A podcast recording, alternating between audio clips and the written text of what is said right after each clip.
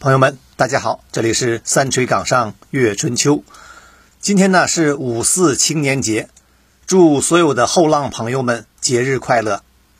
我们总说青年，那多大算是青年呢？这个世界卫生组织啊有个定义，从十五岁到二十四岁之间算青年，youth 啊。但这个界定范围啊，其实也没有一致认可。呃，不同机构、不同文化对青年的界定啊，也有不同的解释。现在呀，中国统计局的青年统计年龄是十五岁到三十四岁，但中国共青团呢规定的团员年龄呢是十四岁到二十八周岁。而你像中国的十大青年评选年龄段啊，一般是十八岁到四十岁之间，有点乱呢。中国规定啊，五四青年节放假半。后来呀，有人也无所适从啊，呃，到底我算不算青年，能不能放假呀？后来呢，国务院法制办特地明确表示，青年节放假的适用人群为十四至二十八周岁。说来说去啊，无论是法定还是心理啊，可能一般都会把三十岁左右看作一个坎儿啊，前面算青年。后面呢，可能就算中年了。以前呢，有个老电影叫《人到中年》，里面的女主人公啊，才三十多岁，中年了。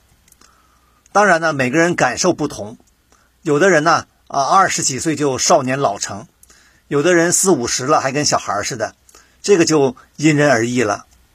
我觉得呀，只要一个人积极向上、热爱人生、健康快乐，什么时候都可以叫自己青年。在中国呀，我们习惯了过五四青年节。一九一九年的五四运动啊，大家都知道了。但这个节日呢，是一九三九年抗战期间开始的。当时陕甘宁边区为了纪念五四运动二十周年，约定五月四日为青年节。后来呢，一九四九年建国以后啊，又明确这个节日为全国性节日。在中国台湾地区啊，也有一个青年节，是三月二十九日。这是国民党啊，当时是在一九五四年为了纪念广州黄花岗起义设立的。世界其他各国呀，也有自己的青年节。你像印度，印度青年节设在一月十二日，为什么呢？这是因为啊，呃，印度二十世纪的精神领袖斯瓦米生日就是一月十二日。所以呢，印度独立以后呢，以他的生日为青年节。这位斯瓦米啊，在中国可能没有甘地有名啊，但在印度还是家喻户晓的。他是个印度教圣徒啊，哲学家。他在19世纪末、20世纪初啊，成为印度民族主义的一个标志性人物。他在西方也很有名啊。1893年，他在美国芝加哥参加过第一届世界宗教大会，发表演讲。这篇演讲啊，让他在西方也名声鹊起。这个斯巴米呢，倡导和平与快乐。他有一张很有名的照片啊，就在芝加哥照的。那会儿呢，他三十岁，很酷的一个印度青年。那有没有世界青年节呢？还真有。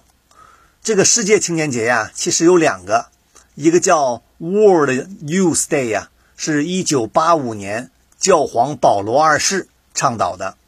啊，一般在复活节前的周日啊。后来呢，从二零零二年起啊，每三年搞一次。最近我发现呢，一般都在东南亚举行。你像一九九五年，呃，菲律宾的集会啊，超过五百万人。二零一五年呢，这个世界青年节菲律宾集会超过了六百万人。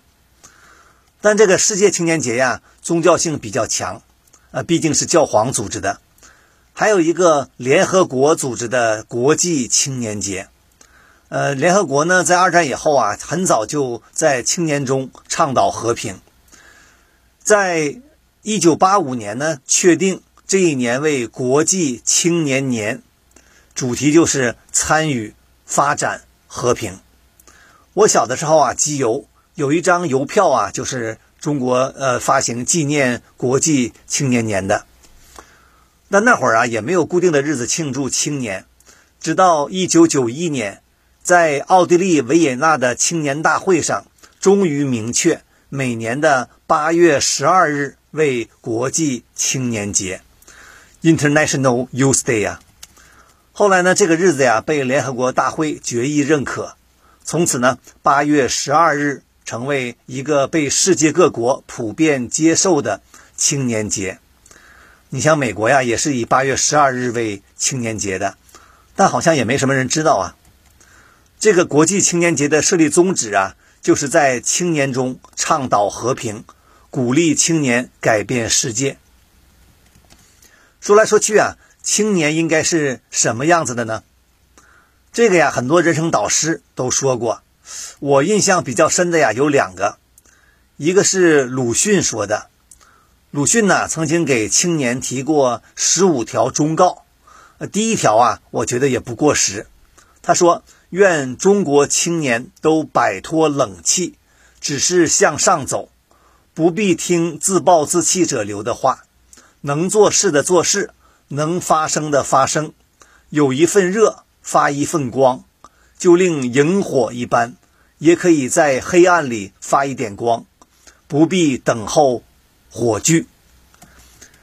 还有一个呀，是歌手朴树说的。朴树啊，我们那一代青年呢比较喜欢，呃，不知道现在的后浪朋友们是不是还喜欢听他的歌？朴树啊，有一次在演唱会上说呀，他说，在我的印象里。青年人，呃，应该是狂热的，应该是轻浮的，眼睛里应该闪烁着那种不靠谱的光芒，这些都是合理的。年轻啊，就是我愿意为那些不切实际的东西付出代价。